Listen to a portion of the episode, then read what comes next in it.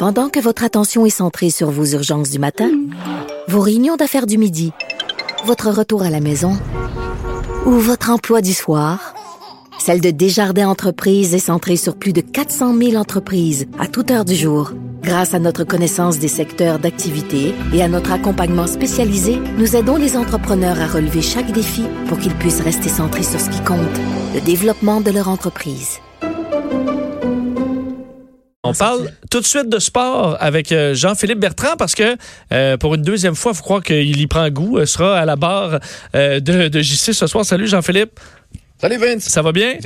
oui, ça va bien. C'est pas nécessairement que j'y prends oui. Je pense que notre ami euh, JC est, vraiment sur le carreau. C'est une vraie grippe d'homme. C'est ça. Euh, ben, un vrai mauvais rhume. Ça, ça circule, hein? C'est le, le, temps de l'influenza. Alors, on sera peut-être de retour euh, lundi sur, sur, pied. Et ça a bien été hier. Tu portais ton petit bummer? Oui, ben c'est quoi, c'est un petit clin d'œil, c'est un petit clin d'œil à la tenue vestimentaire, à l'uniforme de, de Jean-Charles lorsqu'il anime son émission. Mais là aujourd'hui, je suis revenu à, à ma propre garde-robe. Mais euh, sous ton règne, le Canadien gagne pas plus, euh, Jean-Philippe. Non, on est, non, vraiment pas. Et euh, c'est une, comme tu le sais, hier ils ont perdu au compte de, de 4 à 2 face aux Oilers d'Edmonton. C'est donc une huitième défaite de suite, et ça pour une deuxième fois cette saison. C'est une deuxième séquence de huit défaites et ça va se poursuivre. Euh, ben, je ne sais pas si la séquence va se poursuivre, mais la saison va se poursuivre samedi face aux euh, sénateurs d'Ottawa. Et même si les sénateurs sont euh, plus bas que le Canadien au classement, c'est une équipe qui peut leur donner du fil à retordre. Alors, si on devait en perdre une neuvième de suite, ça serait une première depuis les années euh, depuis les années 20. Oh, La dernière fois que le Canadien a perdu euh, neuf matchs de suite, alors disons que c'est un c'est un record qu'on ne tentera pas d'égaler. Et on voyait euh, dans, dans le vestiaire Jean-Philippe, les joueurs ont l'air complètement ah, à bout. Ils n'ont plus de réponse, on n'a pas de solution. Le présentement, c'est le nez. Hein? Écoute, depuis, il y, a de l'eau qui, a coulé sous les ponts. Là. Il y a eu la défaite face aux Wings et la défaite face aux Oilers. Mais moi, j'étais présent dans le vestiaire lundi face aux Jets de Winnipeg là, quand, ils ont perdu. Et j'étais à peu près à un pied et demi de Carey Price lorsqu'il a dit que, que la situation allait au-delà de la frustration. là. Et je te le dis, là, on aurait pu, euh, on aurait pu entendre une mouche voler dans le vestiaire. Là. Tu, tu vois que les gars sont, sont vraiment au bout du rouleau. Et euh, là, est-ce que quand même dans, dans les blessés, euh, qu'il y en a qui reviennent, ça va faire, ça, ça va prendre ça à un ben, moment donné? Ben, comme tu sais, Brandon Gallagher était de retour au jeu hier. Il y a euh, Joel Armia et euh, Jonathan Drouin qui ont recommencé à patiner. On les a vus hier après l'entraînement de l'équipe. Là, ils ont patiné en, solitaire. Alors, ils se rapprochent dans les deux cas d'un retour au jeu. Dans le cas de Drouin, je pense que ça va être pour le début du, mois de février. Mais c'est quand même bien qu'il, même s'il revient, euh, un, il n'aura pas joué depuis deux mois. Alors, on peut pas, tu sais, il va sans doute avoir pas mal de rouille. Et deux, je m'excuse de dire ça, mais la, saison est à toute fin pratique déjà terminée. Alors, euh, tant, mieux s'ils reviennent, ça, ça, va faire du bien, mais ça changera pas le sort de l'équipe. Puis, puis ça va être un petit peu le, sujet de mon édito dans, l'émission aujourd'hui. Là, là, on est en train de lancer des, tu de pointer du doigt un Carey Price, puis un Marc Bergevin, puis un Claude Julien. Puis tu sais, on, on pointe un peu tout le monde du doigt. J'espère qu'on va regarder également en direction de Jeff Molson, le propriétaire de l'équipe. Moi, je le trouve, et, et, pour l'avoir côtoyé et rencontré à plusieurs reprises, c'est un homme euh, très respectueux. C'est un, c'est un, c'est un homme plaisant à côtoyer. C'est un bon monsieur, c'est un chic type, c'est un gentleman. Mais peut-être manque-t-il un peu de poigne. À chaque année, il réitère sa confiance en Marc Bergevin. L'autre extrême, c'est qui? C'est peut-être un Joey Saputo qui, lui, écoute, descend dans le vestiaire, crie après les joueurs, il a des veines dans le cou peut-être que ça prendrait un équilibre entre les deux. Entre quelqu'un de, selon moi, peut-être un peu trop passif et de l'autre côté, quelqu'un de peut-être un peu trop explosif. Mais moi, je pense que, honnêtement, là, M. Molson doit, doit prendre la situation en main.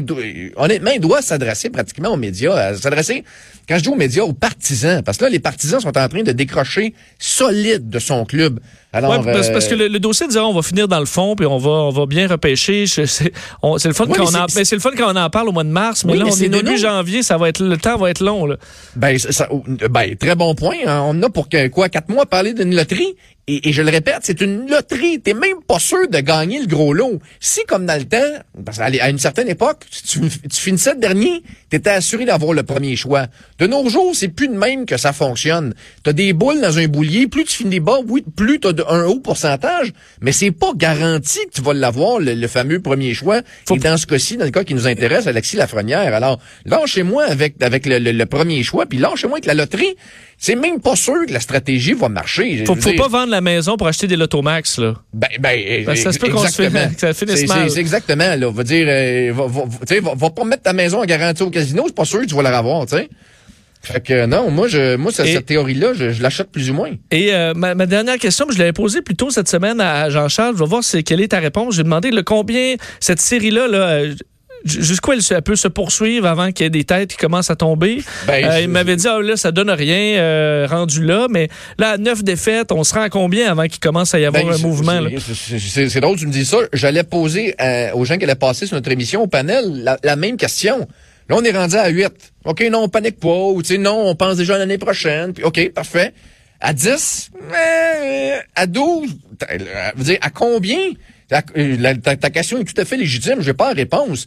Mais à un moment donné, que la, descente aux enfers peut pas se poursuivre éternellement sans, sans que rien se passe. Puis, écoute, tu, me jettes à tête avec ta question, mais je, me, posais la, la, même chose. Si tu me permets, je sais que le temps file. Vas-y. Juste vite, vite en terminant, parce que je te parlais du propriétaire du Canadien. Tu sais que du côté des Alouettes, on a un nouveau propriétaire. on a annoncé plus tôt cette semaine les deux nouveaux propriétaires.